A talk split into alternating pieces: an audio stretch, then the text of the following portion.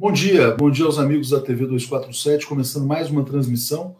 Dia 3 de abril de 2020, 10 horas da manhã. Eu recebo aqui o professor Elias Jabur, é, sinólogo, geógrafo, um dos maiores especialistas do Brasil em tudo que diz respeito à China, no aspecto econômico, político, social. Bom dia, Elias, Elias tudo bem? Oi, Leonardo, bom dia. Obrigado pelo convite e pela oportunidade de falar com esse público grande do Brasil, do, da TV 247. Muito bom receber você aqui, muita gente nos acompanhando, gente do Brasil inteiro. E as pessoas têm muito interesse em saber mais sobre a China. Né? Sim. A China foi onde surgiu a, a tal da pandemia, o vírus, coronavírus. Depois a, as pessoas começaram, inclusive, a desenvolver um certo preconceito em relação à China, estimulado por líderes internacionais. Bolsonaro, o, o Trump falava em vírus chinês, os filhos do Bolsonaro também falavam em vírus chinês. E de repente agora a gente tem informação de que a China conseguiu controlar a epidemia melhor do que qualquer outro país, enquanto a doença se expande muito rapidamente em outros países. Antes de falar do modelo político, econômico, social da China, eu queria te perguntar sobre o coronavírus em si.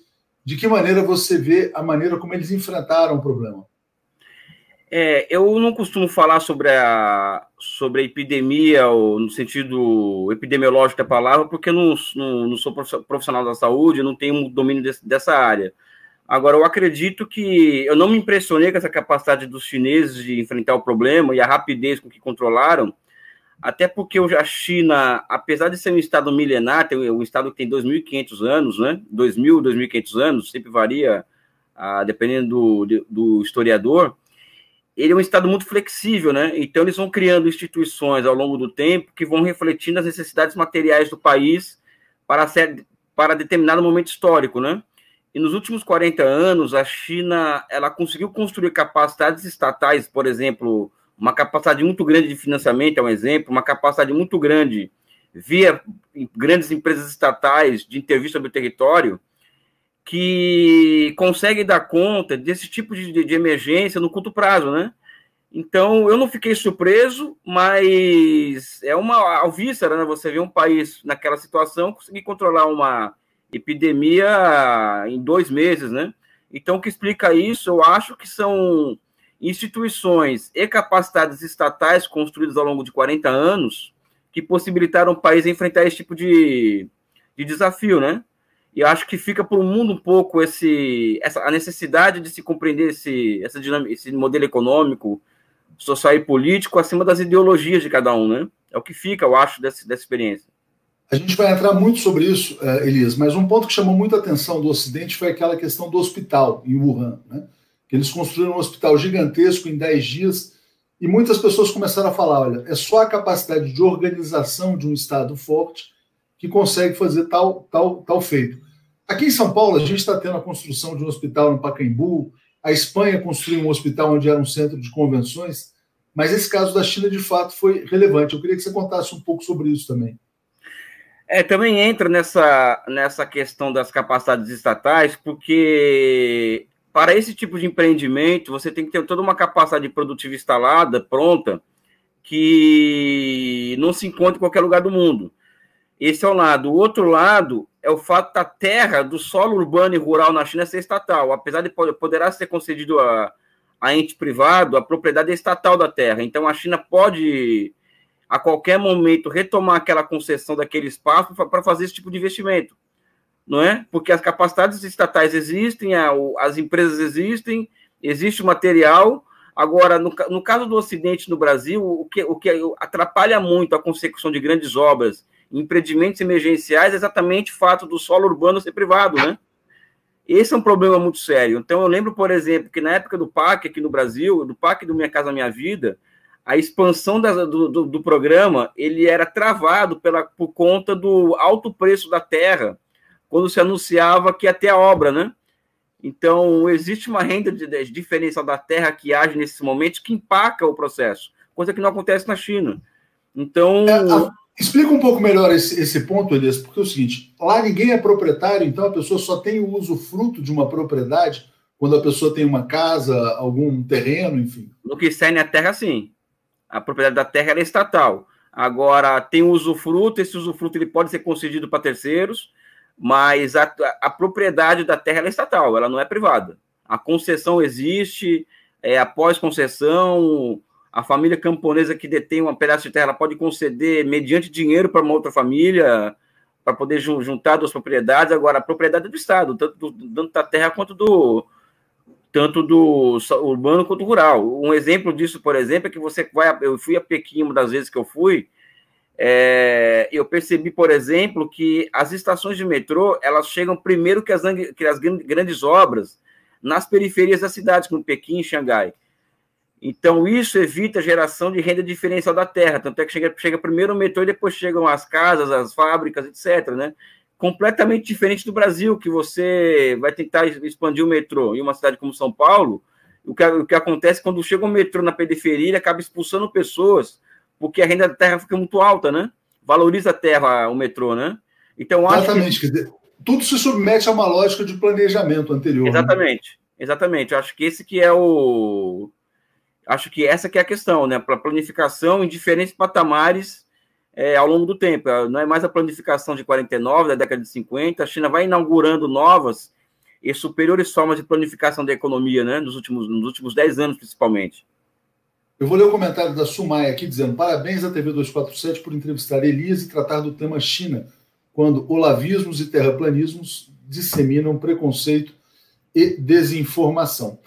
Uh, Elias, eu vou te perguntar o seguinte: quando começou uh, essa questão da epidemia, eu me lembro de é, secretários do governo Trump dos Estados Unidos dizendo: não, agora vai ser muito bom, porque a produção vai ser deslocada da China para os Estados Unidos. Eles tentaram tirar proveito disso, porque isso aconteceu no contexto de uma guerra comercial entre Estados Unidos e China. A China ficou ali quieta, cuidando do seu problema, controlando a pandemia. Hoje a pandemia é maior nos Estados Unidos do que na China. Né? Inclusive, a fronteira dos Estados Unidos com o México está fechada. A fronteira, os canadenses querem fechar a fronteira com os Estados Unidos. Os Estados Unidos viraram o epicentro do problema. É, eu queria que você falasse um pouco de como foi a exploração desse tema da pandemia pelos Estados Unidos. Por que, que o Trump começou a falar tanto em vírus chinês? As pessoas disseminaram muito preconceito, dizendo ah, as pessoas estão comendo é, sopa de cabeça de morcego, enfim, ou cabeça de macaco, sei lá, é, e essa seria a origem. É, eu queria que você falasse sobre a guerra comercial, os preconceitos e como isso caiu também de maneira tão forte nos Estados Unidos.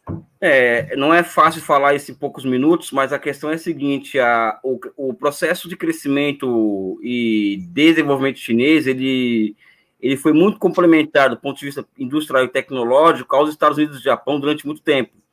Essa complementariedade tecnológica e industrial ela acaba na década nos anos 2000, 2005. Então a China ela teve que começar a operar a parte para manter, manter o crescimento econômico e manter e manter níveis elevados de complexidade de sua indústria, operar a partir de tecnologias próprias. E a partir desse, dessa desse esforço nacional por criar tecnologias novas e novíssimas em seu próprio território, a China não somente alcança os Estados Unidos e o Japão em algumas tecnologias, em alguns domínios tecnológicos, quanto ultrapassa. Então, a China ultrapassa a fronteira da, da, verdadeira independência nacional, porque um país é independente quando tem capacidade de financiamento e capacidade tecnológica própria, né? Então, a, a China passa a ser uma ameaça direta à, hegemonia americana. Então, o fato seguinte, os americanos começaram a é fazer o caos, né? Tentar, tentar bloquear a China de diversas maneiras, mas tem problemas, porque metade do Congresso americano tem negócio na China. Então, não é, não é uma coisa tão fácil assim é, bloquear a China. E, e, o coronavírus, ele surge em um momento de alta tensão entre os dois países, né? Então, Trump aproveita isso, e aliás, é bom deixar muito claro que o racismo eu não sou, eu não gosto muito de ficar trabalhando em cima de biologia, em cima de questão racial. Não sou muito fã. Eu reconheço essa, essas questões como centrais, mas eu não trabalho elas como, como a vértice principal. Mas no caso dos Estados Unidos, o racismo já está no DNA do americano. Não é, não é uma novidade presidentes americanos se referirem a outros povos e países de forma, de forma como foi a da forma como tem sido tratado os chineses, né? Então é negro, é índio, é, é africano, é, é sul-americano, ou seja, existe um, um modus operandi racista que é que é que está na raiz da, da sociedade americana, infelizmente, né? Ou seja, ali eles mataram Martin Luther King, Os americanos, durante 200 anos, mantiveram um regime de segregação racial que inspirou tanto o Partido Nazista na Alemanha quanto o próprio Apartheid na África, na África do Sul. Ou seja, ele tem um DNA ali que no, de destino manifesto que explica essa reação toda, né? E essa máquina é, que, que, hoje se representa nesses movimentos dos supremacistas brancos, que são Com muito certeza. presentes, inclusive, no apoio da extrema-direita ao Trump. Mas quando isso acontece, né, você falou, olha, metade do Congresso americano tem negócio com a China. Vamos pegar o exemplo. Um celular, um iPhone. Um iPhone é um produto americano que fez a Apple chegar a ser a empresa mais valiosa do mundo em valor de mercado, mas ele é praticamente todo produzido na China. Você pega, por exemplo, Bill Gates, que é um, um símbolo do capitalismo americano. Tem um documentário muito interessante na Netflix, dizendo por dentro da mente de Bill Gates, ele tinha plano de construir vários reatores nucleares em parceria com a China, para expandir a tecnologia nuclear por lá. É muito entranhado o capitalismo. A globalização, na verdade, transferiu cadeias de produção inteiras para a China e, inclusive, contribuiu para a inflação baixa nos países centrais, nos Estados Unidos, contribuindo para a taxa de juros muito baixa. Então, desglobalizar a economia é um movimento muito arriscado, porque você pode trazer de volta inflação, taxas de juros, né, se se caminhar para um modelo de fechamento. Por isso que essa guerra comercial China-Estados Unidos, ela não vai até o final, no final das contas. Ou você acredita que a gente vai viver uma era de mais protecionismo, de mais fechamento? Como é que você vê? Vai ser possível desintegrar China e Estados Unidos? Eu acho que eu acho que não vai ser possível desintegrar China e Estados Unidos, mas nós temos que compreender que o atual estágio do, do capitalismo, ou seja, que eu chamaria de uma fase recessiva do sistema, a sua principal característica é o fato de que os grandes blocos, blocos de capitais passam a se organizar, organizar suas defesas para o ataque, né? Então, é o momento em que, em que o número de fusões e aquisições no mundo, no mundo aumentam exponencialmente, não é? E à frente dessa, desses movimentos de fusão e aquisição está o quê? Estão, estão grandes blocos de capitais liderados por, por seus estados nacionais. Não é à toa que a Operação Lava Jato ela caiu como uma luva nesse processo todo, ou seja, o mundo inteiro comprando ativo, uma, um, um salve-se quem puder, e o Brasil entregando ativo em nome do combate à corrupção, né? Então, e a China também faz parte desse processo, porque ela organizou seu bloco de capitais e passou a comprar ativos na Alemanha, nos Estados Unidos, na Europa, até que a Alemanha mandou dar um break, os americanos também deram um break, até porque liberalismo e livre concorrência no dos outros é refresco, né? Mas eu não vejo possibilidade no imediata de um desacoplamento entre China e Estados Unidos. Agora, existe a possibilidade desse capital produtivo americano que está na China, ele desembarcar da China, mas não ir para os Estados Unidos de volta, e sim para outros lugares da, da Ásia, né? Como o Vietnã, Bangladesh outros países, né? Agora, desacoplar uma economia da outra é muito difícil, né? Muito difícil. Então, a única esperança para que não haja uma guerra entre China e Estados Unidos, mesmo que sejam guerras por encomendas, é essa relação comercial e tecnológica entre os dois países. Mas, mesmo assim, eu acredito particularmente que os Estados Unidos são um país disposto, disposto a acabar com o mundo, se for o caso, em nome da sua própria sobrevivência, né? Em nome da sua sobrevivência. A gente vai falar sobre isso, sobre risco de guerra, mas eu queria falar sobre a relação Brasil-China também. Sim. Quando o Bolsonaro chega à presidência, claramente existe uma nova postura diplomática do Brasil. O Brasil passa a funcionar basicamente como um satélite dos Estados Unidos, uma política comercial totalmente alinhada com os interesses estadunidenses. Ao mesmo tempo, os setores empresariais que apoiaram o Bolsonaro, especialmente o agronegócio, eles são muito dependentes da China. Bolsonaro foi à China falou: não, a China não. E aí foi até questionado. Olavo de Carvalho era contra essa aproximação, porque Olavo de Carvalho representa essa dominação estadunidense aqui sobre o Brasil. Mas o Bolsonaro foi para atender, para se equilibrar entre esses dois polos, e falou: não, a China não é comunista, a China é capitalista, enfim. Eu queria que você falasse um pouquinho, Elias, sobre como você vê o Brasil nessa postura, né, de estar capturado pelos Estados Unidos e, ao mesmo tempo, ter uma dependência da China. Eu acho que o Brasil está perdendo uma, uma oportunidade histórica de se aproveitar dessa disputa entre China e Estados Unidos para tirar muito proveito disso. Não é o que é, a única resposta que eu posso dar é essa, porque é, na história da, do Brasil, desde a Revolução de 30 até hoje, o Brasil sempre tirou vantagem das, das, vamos dizer assim, contradições interimperialistas. Né? Não que eu acho que a China e Estados Unidos seja uma contradição interimperialista. A China tem uma outra natureza, sob o meu ponto de vista. Mas o Brasil sempre se aproveitou dessas oportunidades que abertas pela história, desse, desse bifurcamento entre dois países, é, Estados Unidos e Alemanha na Segunda Guerra Mundial. Segunda Guerra Mundial, né? O exemplo é, clássico. Ou seja, o Brasil conseguiu tirar uma siderurgia dos Estados Unidos por, por conta da, da possibilidade de nós apoiarmos a Alemanha na Segunda Guerra, Segunda Guerra Mundial, Estados Unidos e União Soviética. Ou seja, o Brasil ele sempre, se, ele sempre conseguiu se mover nessas contradições internacionais de forma muito virtuosa, e nós perdemos essa capacidade agora. Porque, por exemplo, Brasil, eu não acho que o Brasil tem que se alinhar com a China, eu acho que o Brasil tem que ter uma relação é, estratégica com a China e com os Estados Unidos. Não tem que beneficiar nenhum nem outro, nem ser. O Brasil, o, Bra... o Brasil é muito grande para caber no quintal de alguém, como diz o Paulo Nogueira Batista Júnior, né? Então, isso me entristece muito, porque o Brasil toma bola nas costas toda hora dos Estados Unidos, né? Agora mesmo a questão dos equipes do equipamento médico de máscara, o Trump chegou primeiro, o Brasil chegou primeiro com o Trump, mas a China vai ter que atender o Trump, porque isso é parte do acordo do, do, do, acordo comercial dos dois, é porque também as negociações continuam, apesar da epidemia, e o Brasil fica vendo navios, né? E eu acho que para o agronegócio é pedagógico isso, porque os, há setores do agronegócio que ficam iludidos ainda com, com a possibilidade de algum acesso ao, ao mercado americano. É um pessoal que eu conheço esse. Não é? Eu acho que esse tipo de, de, de, de política externa do Bolsonaro de, deveria levar o agronegócio a, deixar de ser classe, classe em si para ser classe para si. Ou seja, eles têm que perceber que o interesse dos Estados Unidos e da Europa é destruir com o nosso agronegócio. E é isso que eu fico um tanto quanto chateado com a esquerda que fala mal do agronegócio, que fica colocando o agronegócio brasileiro como alvo, como alvo principal, quando na verdade que é o, o, o alvo principal do, dos Estados Unidos da Europa no Brasil é o agronegócio né? Porque a nossa, a, nossa, a nossa agricultura não precisa de subsídio estatal para poder competir. A nossa competitividade não é cambial e nem via subsídios. A nossa competitividade é estrutural, né? Então, acho que falta uma boa compreensão da esquerda sobre o agronegócio e falta uma visão de classe social para si, para, para si em relação, em relação ao agronegócio, é, em relação aos Estados Unidos e Europa, né? Fica uma ilusão desse pessoal que mora em, que tem terra no Brasil e mora em Miami, né? e que eles podem ser destruídos a qualquer momento, né? Legal. É, deixa eu mandar um abraço para o Dezinho lá de, de Igaraçu, Dezinho da Musashi, tinha pedido aqui um comentário no Superchat, então um grande abraço.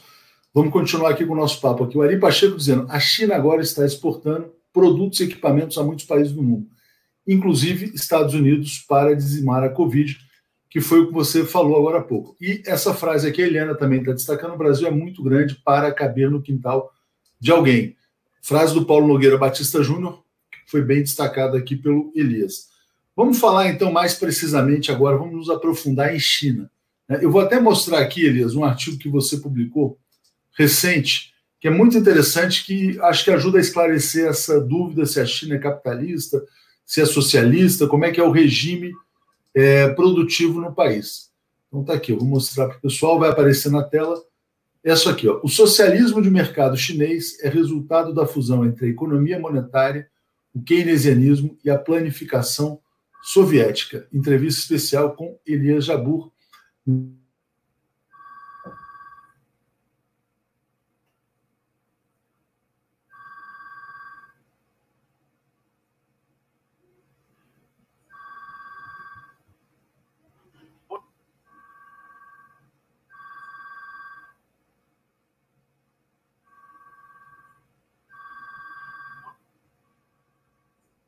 Caiu, viu?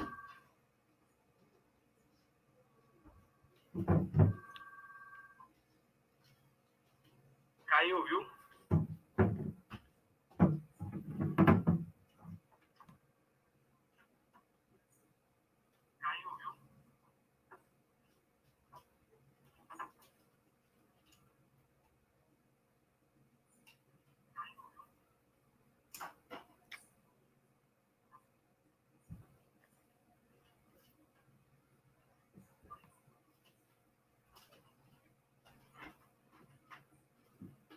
Tá vendo? Uhum.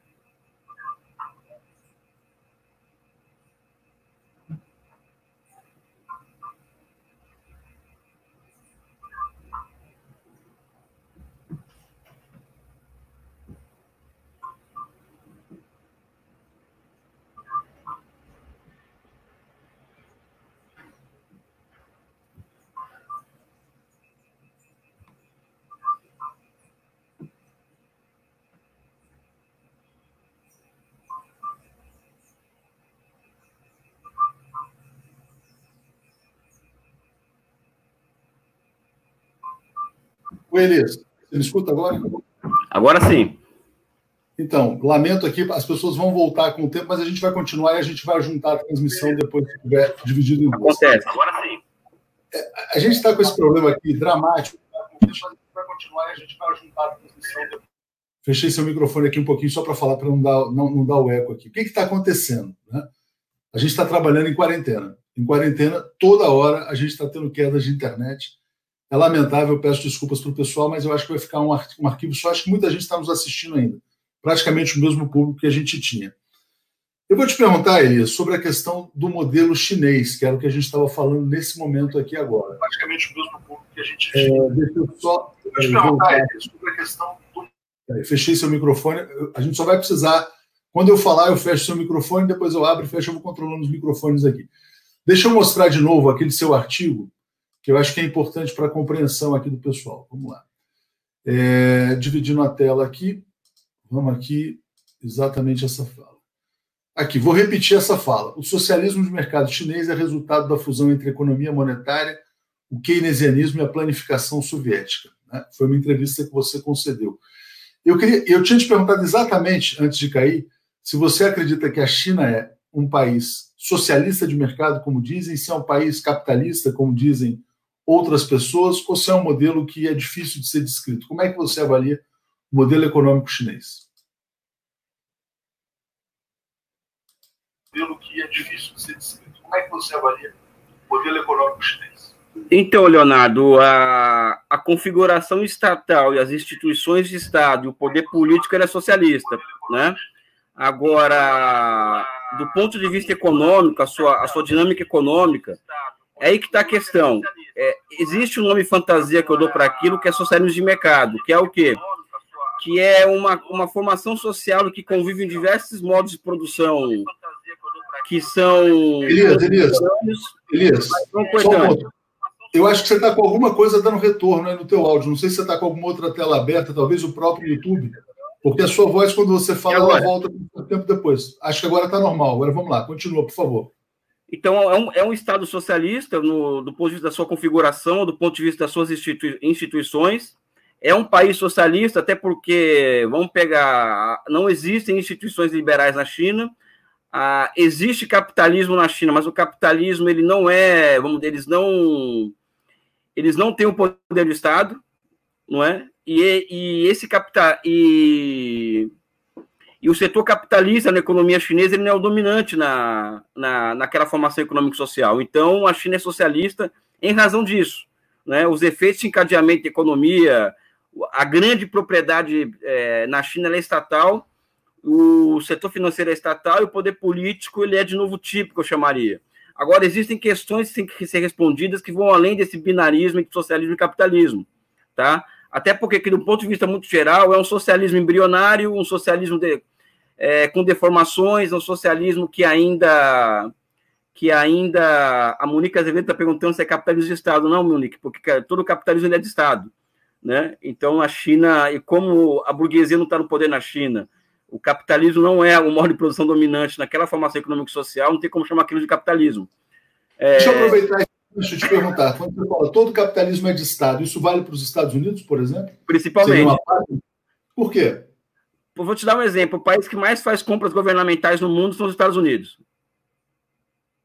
E se admitir que a China é um capitalismo de Estado, é, é, tem que se levar em consideração, então, que a China ela tem uma ordenação política, econômica e social muito parecida com a Alemanha, Estados Unidos e Inglaterra, quando na verdade é muito diferente, tá? Mas só retornando para o meu argumento, é, porque existe uma questão que eu acho que é fundamental para os, para os dias de hoje. Existe um modo de produção socialista na economia que ele é dominante, e o que acontece é que esse modo de produção socialista ele passou por transformações nos últimos 15 anos, principalmente tecnológicas, é, levando ao esgotamento das teorias que explicam é, o funcionamento do socialismo do capitalismo até então, não é? Então as pessoas têm que saber, vejo eu, que as teorias elas surgem refletindo é, determinados modos de produção historicamente colocados. Então, Adam Smith e Ricardo, eles explicam o capitalismo no tempo deles, o Karl Marx explica o capitalismo da época dele, Keynes, Schumpeter e assim sucessivamente. Então, para esse socialismo que existe na China hoje, ou seja, Um socialismo, de, um socialismo que combina é, planejamento central com mercado, não é? Um socialismo que é nucleado por, 140, por 97 grandes empresas estatais, que são orientadas ao mercado, mas, são, mas têm orientação socialista. Esse socialismo falta, vamos dizer assim, uma teoria que melhor reflita essa nova realidade. Então, eu proponho, por exemplo, que a China está configurando hoje, a partir das análises que eu tenho feito, o que eu chamo de nova economia do projetamento. Economia do projetamento ela, é uma, ela foi uma elaboração de um economista brasileiro chamado Inácio Rangel para compreender aquele modo de produção novo que levou o homem ao espaço e a, e a, e a cachorra laica ao espaço pela União Soviética. Ou seja, aquilo engendrava novos, novas, novos aportes tecnológicos e produtivos que escapavam às teorias da época. Então, Inácio Rangel elabora uma nova teoria, uma, uma economia de projetamento.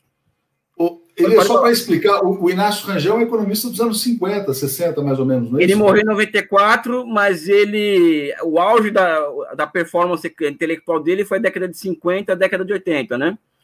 Era da turma do Celso Furtado ali, da criação do BNDES, do Estado Nacional, do Nacional Sim, Desenvolvimento. Eles são contemporâneos, ele e o Celso Furtado, mas são muito diferentes. Não, não, não acho que eles são parecidos, são muito diferentes, tá?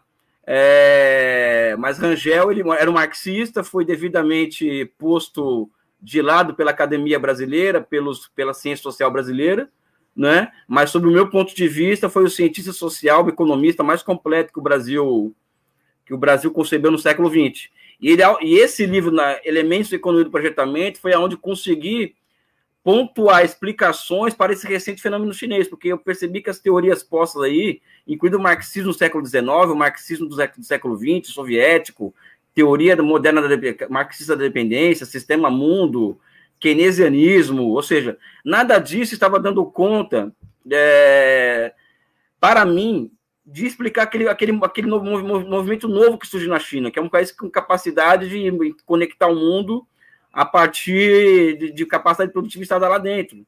Um novo modo de produção está surgindo na China, então demanda uma nova teoria para isso. E acho que Rangel lança a pista desse livro. Quando você fala em projetamento, isso significa o quê? Planejamento estatal e atividade econômica submetida ao controle do Estado? Porque a gente vê muito hoje nos, nos países capitalistas, vamos dizer assim, as empresas sequestrando o poder político. É, lá as empresas se submetem a um controle político. Como é que funciona isso? Então, é, as empresas elas são braços produtivos do Estado. Tanto é que, as, que quando, quando, quando, as empresas chinesas, quando vão ao exterior, por exemplo, as margens de lucro delas são muito pequenas. É coisa de 0,25%, enquanto o Ocidente é, é, é, o oposto, vamos dizer assim. Não é? É, é por que projetamento? Porque existe o planejamento, o, o, planificador econômico, ele é, o, ele é o, a figura humana, que é o estrategista do desenvolvimento. Em uma economia do tamanho da China, o, proje, o economista de projeto também acaba tendo uma figura, acaba tendo uma, um papel central. E essa figura tem um duplo papel num país socialista, que é olhar as demandas do Estado e da sociedade ao mesmo tempo.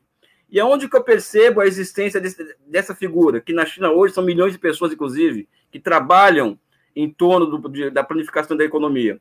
A China tá, tá ela caiu de 8,5% para 6,5% do crescimento econômico. Em uma economia capitalista normal, isso redundaria, por exemplo, em queda, em queda na geração de empregos.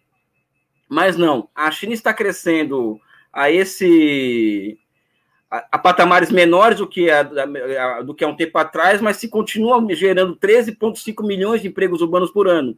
Isso significa que existe um grau de planificação e de maxi racionalização daquela produção que leva à combinação dos interesses do Estado com a da sociedade. É evidente que aquela que é uma realidade ainda inicial, ainda nascente, mas existe completamente, existe um novo modo de produção que eu acho que é uma variação de nível superior do socialismo que surge na China nos últimos 10, 12 anos, que é que eu chamo, vamos dizer, o nome fantasia é socialismo de mercado, pode ser gato, cachorro, qualquer nome fantasia, mas o nome científico seria nova economia do projetamento.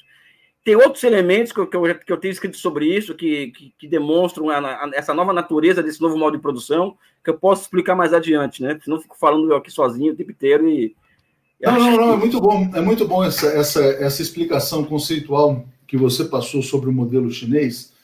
E aí a gente percebe o seguinte: de fato, a China vem sendo o motor da economia mundial.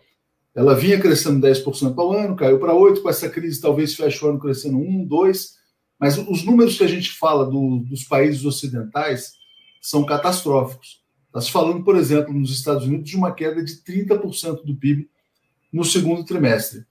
Muita gente projetava, Elias, que a China superaria os Estados Unidos já por volta de 2025, por aí, como maior potência econômica do mundo. Há quem diga, inclusive, que a China já seja uma economia maior se você olhar o fator da paridade do poder de compra, que é o poder de compra da moeda, porque cada país tem uma moeda diferente. Você acredita que com essa crise do coronavírus, nós terminaremos 2020 com a China como primeira economia do mundo? Há essa possibilidade? É, é, isso é muito relativo, falar que a China vai ser a primeira economia do mundo, porque tem muito de, de agitação e propaganda nisso, né? E eu não gosto muito disso, desse aspecto. É, eu acho que a China vai se configurar como a principal potência mundial no momento em que ela tiver 20, 30, 40 cadeias produtivas na fronteira do conhecimento, ou seja, na, na, na fronteira da, da, tecnologia. Só que a China hoje ela está na frente dos Estados Unidos em apenas algumas cadeias e algumas cadeias de altíssima tecnologia, e não todas, vamos dizer assim. Então, os americanos ainda têm uma dianteira tecnológica em relação à China muito grande em vários setores de atividade. É que a gente fala muito do, do 5G porque isso envolve é, é, tecnologia de informação, né? Mas existe tecnologias de semicondutores, por exemplo, que a China ainda está muito atrás dos Estados Unidos e de outros países. E também, por exemplo, inteligência artificial, a China está apostando numa corrida em que ela está atrás da Alemanha e dos Estados Unidos nessa, nessa, nessa contenda. Então, eu acho muito complicado falar em primeira economia mundial, segunda, segunda economia mundial, terceira. Eu trabalho com a ideia do seguinte: quando a China tiver dianteira em relação aos países capitalistas centrais, é, em 20, 30 cadeias produtivas de altíssima tecnologia, aí sim a China poderá, poderá se dizer que a China é a principal economia mundial. Agora, uh, Elias, essa pergunta do Leonardo é muito interessante. Essa economia do, pro, do projetamento, ela poderá ser adotada em países como a Rússia, pelos países social-democratas europeus? E já tinha havido uma pergunta anterior sobre a, no, a nova Rota da Seda. Como é que a nova Rota da Seda se insere nesse projeto do expansionismo chinês? Então, a questão é que a economia do projetamento originalmente é, elaborada por Rangel, ela é ela, ela, é, ela é, tem uma expressão muito maior na União Soviética por conta da, da corrida espacial, mas também tinha sua expressão no capitalismo. Por quê? Porque é o que eu coloco, né? É... A problemática econômica mundial ela muda. O grande fato econômico do século XX é a planificação econômica, né? E o grande e a e a e a revolução russa e o keynesianismo são duas faces da mesma moeda, que é a capacidade de planificar e projetar uma economia. Evidente que a União Soviética tem essa o socialismo tem essa possibilidade por conta da centralização dos meios de produção na, na mão do Estado, enquanto que no capitalismo esse, essa capacidade se dá a partir do domínio do ciclo econômico e a utilização do princípio da demanda efetiva, não é? Então existiam economias do projetamento também no capitalismo no século XX, ao lado da União Soviética.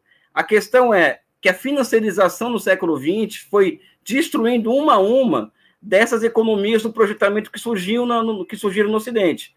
Então, a, a, a decapitação do Estado de Bem-Estar Social ela é parte desse processo de, de destruição das economias capitalistas do projetamento.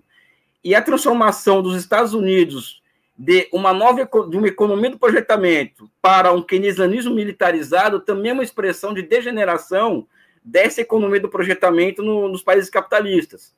A União Soviética ela acaba, então a perspectiva do, da economia do projetamento ela também afunda. E ela, na minha, sob o meu ponto de vista, ela ressurge com muita força na China hoje.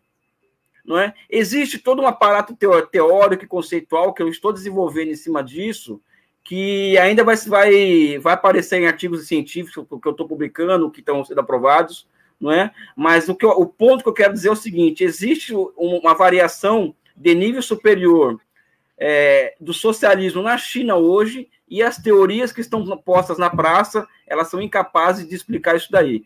Tanto é que chamam a China de milagre, né? o milagre chinês. Quando você chama algo de milagre, é porque não tem explicação. É porque as teorias ah. postas não explicam, né? Beleza, eu vou entrar agora em outra questão, na questão da liberdade, mas antes eu vou mostrar uh, outras coisas aqui que estão, outras notícias referentes à China, para que as pessoas tenham a dimensão de como que a China é central hoje na economia mundial. Né? Bom, isso aqui é a capa do UOL nesse momento. China cancela compra de respiradores pela Bahia e a carga fica retida nos Estados Unidos. Isso mostra como o Brasil realmente não está ganhando absolutamente nada com a sua suposta relação preferencial com os Estados Unidos. Na hora H, eles vão lá e compram. Né? Eu vou mostrar aqui um outro artigo seu também, é, muito interessante, onde a gente tem aqui uma análise sobre o modelo chinês. Foi no Brasil Debate que isso aqui foi publicado. Você fala assim: na China, o socialismo high-tech governa através do mercado, tendo como regulador do sistema um ente que se pode chamar de projeto, fruto de uma maxi-racionalização do processo de produção e gerador de formas superiores de planificação econômica.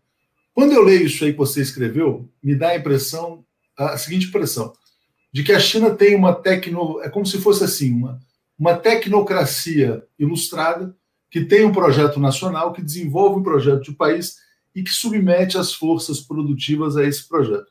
E aí eu queria te perguntar se isso é um modelo totalitário, se isso é uma ditadura, como é que é o grau de liberdade? Para quem viu aquele filme Indústria Americana, que ganhou o Oscar, inclusive, documentário, a gente percebe o seguinte: a gente vê os, os operários nos Estados Unidos, uh, o sistema produtivo muito decadente nos Estados Unidos, tudo funcionando direitinho na China, mas também com um grau, é quase como se, como se fosse uma sociedade de abelhas ou de formigas. Né?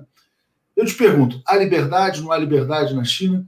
É, os empresários, por exemplo, podem acumular riquezas, patrimônio ou não? Como é que é essa questão da liberdade econômica no país?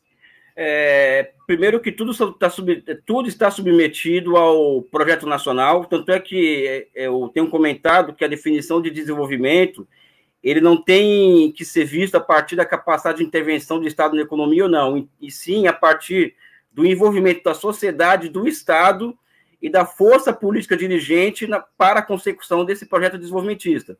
Então, reduzir tudo para intervenção estatal, ou mais mercado, ou menos, esta, ou menos Estado, empobrece muito o debate, da mesma forma que empobrece completamente o debate essa questão de classificar experiências diferentes de, de sociedade entre ditaduras e democracias. Eu acho que as coisas são muito mais complexas.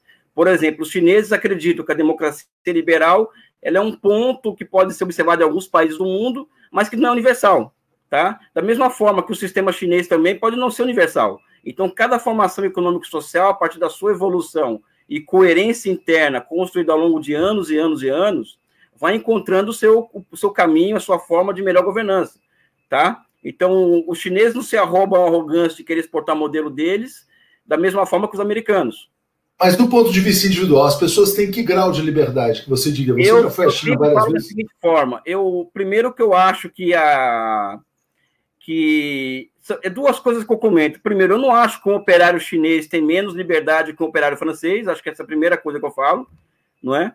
Agora, eu acredito, por um outro lado, que é, o Ocidente, não, e, e, quem fala em democracia na, para os chineses, é, a China não pode se dar o direito de se transformar numa Líbia. O que, que é uma Líbia? Uma sociedade que se, que, que se desprotegeu durante muito tempo em um mundo em que existe um poder disposto a destruir sociedades inteiras como o poder americano, ou seja, isso é, é, é, público, notório, e isso demanda que um país que tenha, que tenha noção de estratégia, de projeto nacional, se proteja diante de ameaças externas, porque é assim que os estados evoluem, não é? Então a China acaba tendo que ter que ciclos é, internos de maior controle social ou maior controle social em concomitância com o grau de ameaça externa em que ela é submetida não é? Ou seja, é muito, é muito óbvio do que o, o, que os americanos são capazes de fazer. Ou seja, o que aconteceu com a Líbia, por exemplo, o que aconteceu com a Síria, por exemplo, o que está acontecendo com a Venezuela agora, com o Irã. Por que, que a China tem que admitir essa possibilidade?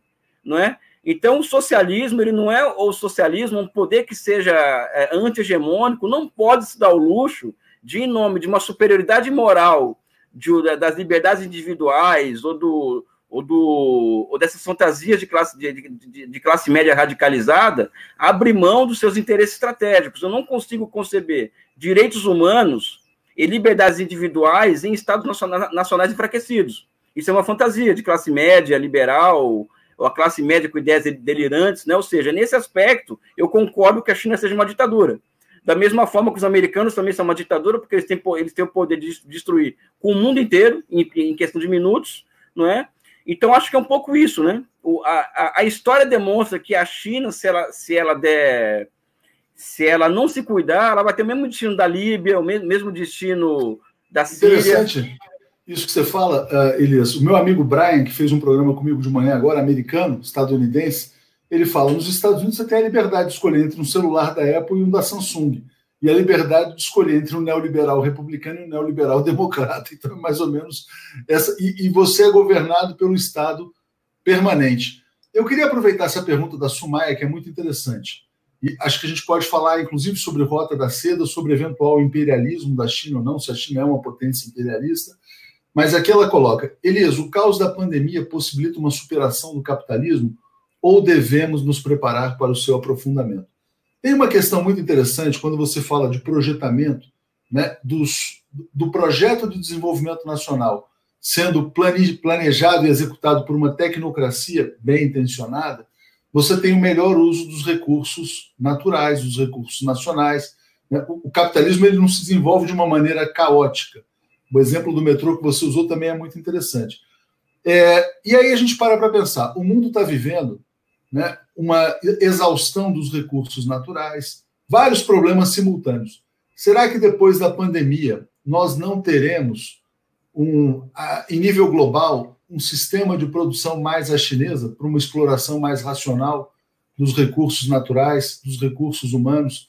Será que a gente não caminha para isso? Inclusive, até a extrema-direita, Steve Bannon, esse pessoal, os bolsonaros, têm dito: não, olha, a pandemia vai levar ao socialismo, cuidado. Né? Eu te pergunto o que, que você vê depois no mundo pós-pandemia. É, eu acredito que o, o, capitalismo ele vai ter que passar por um novo processo de reinvenção e remodelação, não porque ele quer, porque necessita, não é?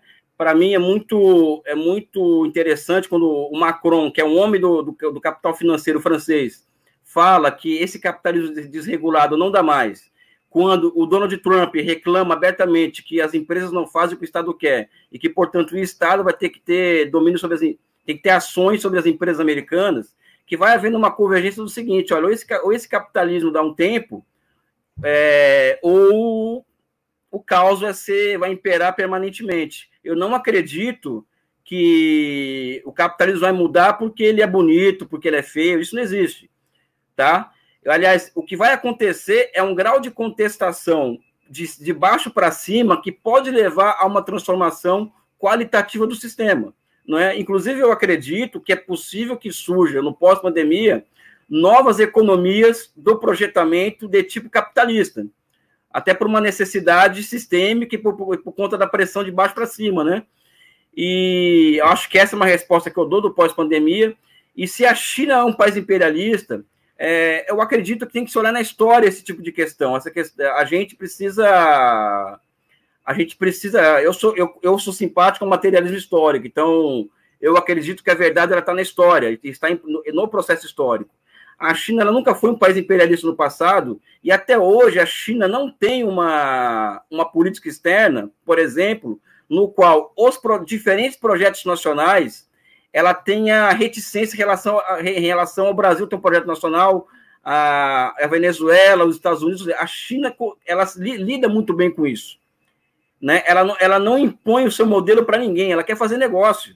E é evidente que ao fazer negócio, ela pode, ela pode criar condições para a reprimarização de terceiras economias. Até porque eles fazem comércio há mais de 3 mil anos. Você vai lidar com um país desse, com câmbio flexível, com alta taxa de juros, com, com neoliberais no comando do Estado. Aí você está pedindo para ser destruído, né? Essa que é a verdade. É. Você vai lidar com a China, ou se, se, ou se faz um casamento de grandes projetos nacionais, ou você vai ser engolido. Essa é a contradição. Daí achar que a China é um país imperialista é uma distância muito grande, porque o meu parâmetro de imperialismo hoje não é o mesmo do Lenin do, de, do livro Imperialismo faz o do capitalismo. Hoje, imperialismo tem outras determinações. Uma delas é a guerra híbrida, uma, a outra delas é a abertura de contas de capitais do, dos países, não é? E outra é a Líbia, é a Síria, o que aconteceu com esses países. Eu não acredito que a China vai partir para o crime nesse nível, não é? Então, as pessoas que sustentam, que sustentam que a China é um país imperialista, um novo país imperialista, elas estão sustentando o discurso do Partido Republicano, não é? E não está vendo como que as, as novas determinações de imperialismo. Essa aqui é uma questão que eu acho fundamental. Deixa eu ler esse comentário do Zé, que eu achei muito interessante. Na China, o Partido Comunista controla a política, a imprensa e a economia. Nos Estados Unidos, bilionários comandam a imprensa, a política e a economia. Ou seja, duas ditaduras. Pelo menos ele relativiza o conceito da democracia uhum. é, liberal também. Agora, eu quero, assim, só para falar sobre a questão de política externa, é, a política externa chinesa ela tem um, um, pelo menos um slogan que é o destino compartilhado da humanidade. A dos Estados Unidos é America First, América em primeiro lugar. A China tem uma proposta que é mais igualitária. Eu queria que você falasse sobre a questão da China no Brasil. Né? Quando começou esse governo, o próprio Bolsonaro, alguns militares diziam: não, a China pode investir no Brasil, mas não pode comprar o Brasil. Ao mesmo tempo, tem generais que têm uma visão mais pragmática. No governo Temer, golpista, tinha o general Etchegoyen, que falava que não tinha problema passar o setor elétrico para os chineses. Ah, aí, aqui no governo Bolsonaro, que também é consequência desse golpe de Estado, você tem alguns que são mais abertos, outros menos abertos. É, e a gente chega também na questão do 5G, que tem uma discussão se o 5G chinês deve ser permitido ou não no Brasil. Como é que você vê a presença chinesa no Brasil e a questão do 5G? É, eu acho que primeiro que a, aí tem a explicação também é histórica, porque não dá para fugir dela. A China em 78 ela percebe que, que seria impossível uma terceira guerra mundial entre capitalismo e socialismo. Então ela, ela, ela ela escolhe o campo de batalha, ela segue o conselho de Sun Tzu e escolhe o campo de batalha a lidar com o inimigo estratégico. Então, ela, ela desloca a ameaça, o campo de batalha, para o campo militar, para o campo comercial, financeiro e industrial. Né? Então, a China, ao escolher o campo de batalha, ela vai manobrar em, to em torno dele. E a guerra pela, pela supremacia no mundo entre dois sistemas antagônicos, capitalismo e socialismo, se, ou qualquer outra, ou dois países diferentes, passa também, infelizmente, aí não tem socialismo lúdico, não tem, não tem caridade, é disputar ativos industriais e financeiros pelo mundo afora. Não é? Então, se o Brasil está oferecendo quase de graça seu, todo o seu sistema elétrico para os chineses, sabe, não tem por que os chineses dizer não. Infelizmente, se os chineses oferecessem para mim, que sou um cara pobre, um professor universitário, olha, eu vou te dar todo o meu sistema elétrico, eu vou comprar na hora não é? Então a questão é a seguinte: é como que o Brasil lida com essa nova realidade internacional e que tem um país que tem 3 trilhões de dólares de reservas cambiais disposto a comprar tudo no mundo. Até porque a própria sobrevivência daquele sistema econômico social depende do quê? Depende da sua superioridade econômica. E isso não é opinião minha, é do Lenin, inclusive. O Lenin ele, ele morre dizendo exatamente isso. O campo de batalha entre capitalismo e socialismo no mundo vai se dar no campo comercial, tecnológico, industrial e financeiro. Né? E eu concordo Muito com ele. Muito legal. Eu vou ler dois comentários antes da gente falar do 5G, que eu acho que é importante também. O Álvaro Felipe fala: Léo, parabéns pela entrevista com Elias. Poderia convidá-lo para novas entrevistas. Ele é excelente. Vamos chamar com certeza. E Theory Nakamura fala: convide o Dr. Cícero Coimbra para falar sobre a importância da vitamina D, desculpa, na imunidade contra o corona. Eu quero te perguntar sobre 5G que muitas pessoas têm teorias, até conspiratórias, sobre a questão do 5G, que vai ser um instrumento de controle. O Steve Bannon né, fala que é uma questão fundamental. Os bolsonaristas, o Trump. O Bannon chegou, inclusive, a dizer que o Brasil é o palco central da guerra entre Estados Unidos e China. O 5G é algo tão perigoso assim que os países deveriam ter um certo cuidado? Vai ser um instrumento de controle das massas, da humanidade?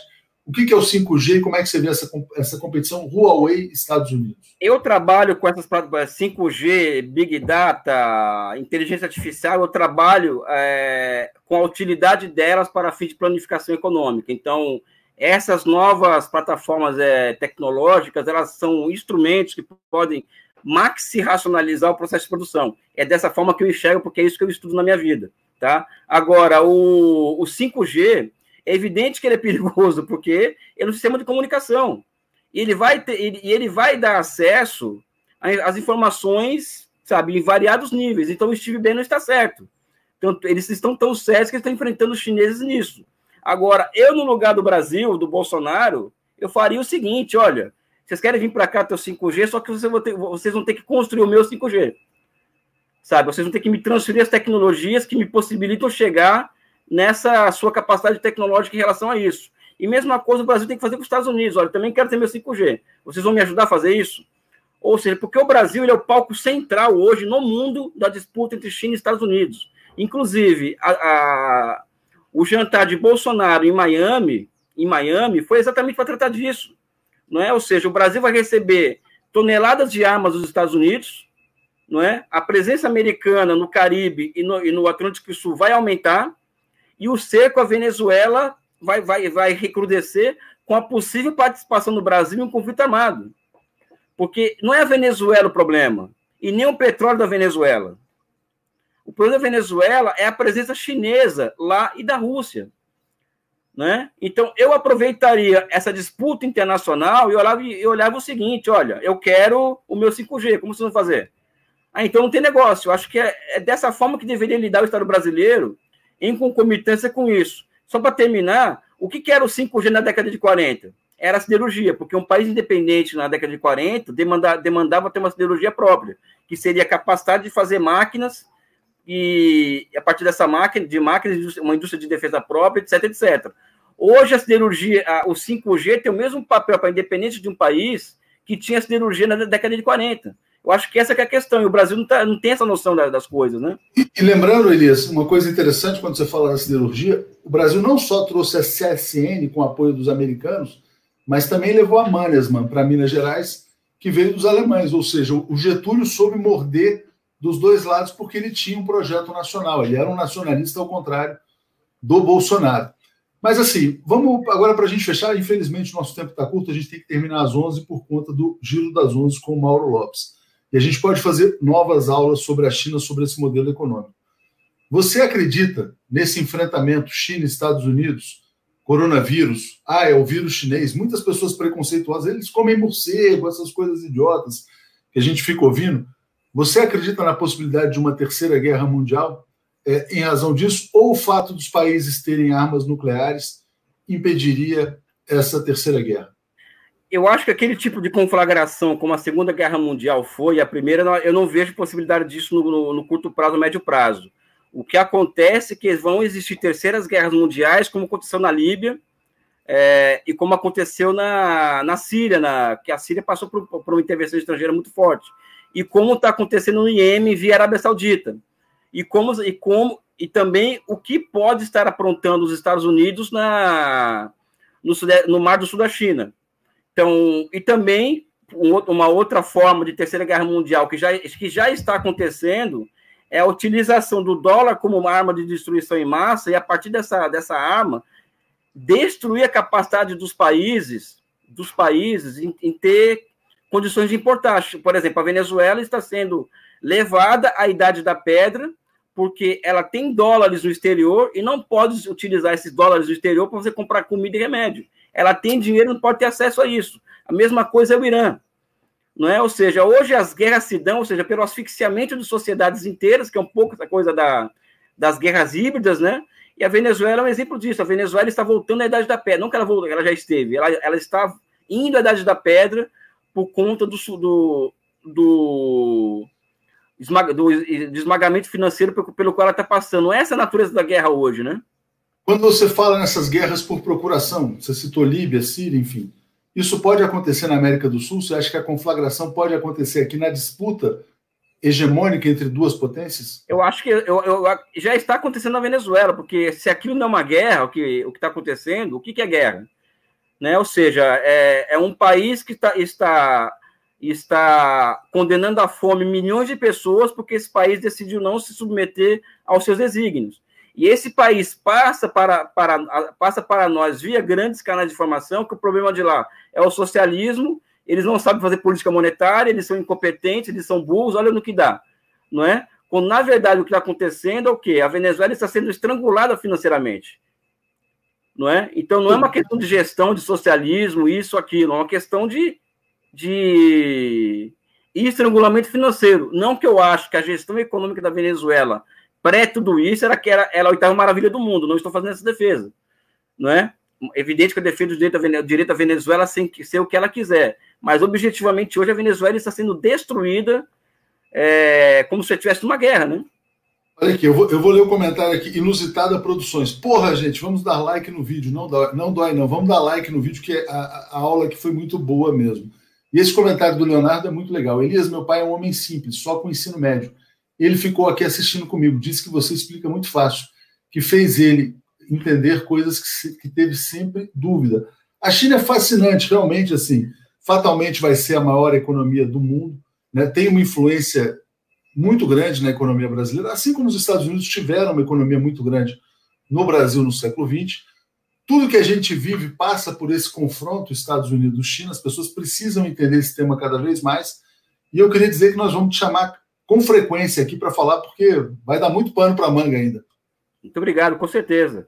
Não, interessante essa coisa de explicar fácil, né? Que eu sou muito pouco compreendido no meu ciclo político e acadêmico, tanto pela direita quanto pela esquerda, né? Até pelas minhas ideias pouco heterodoxas, né? Mas eu fico feliz com esse tipo de comentário, né?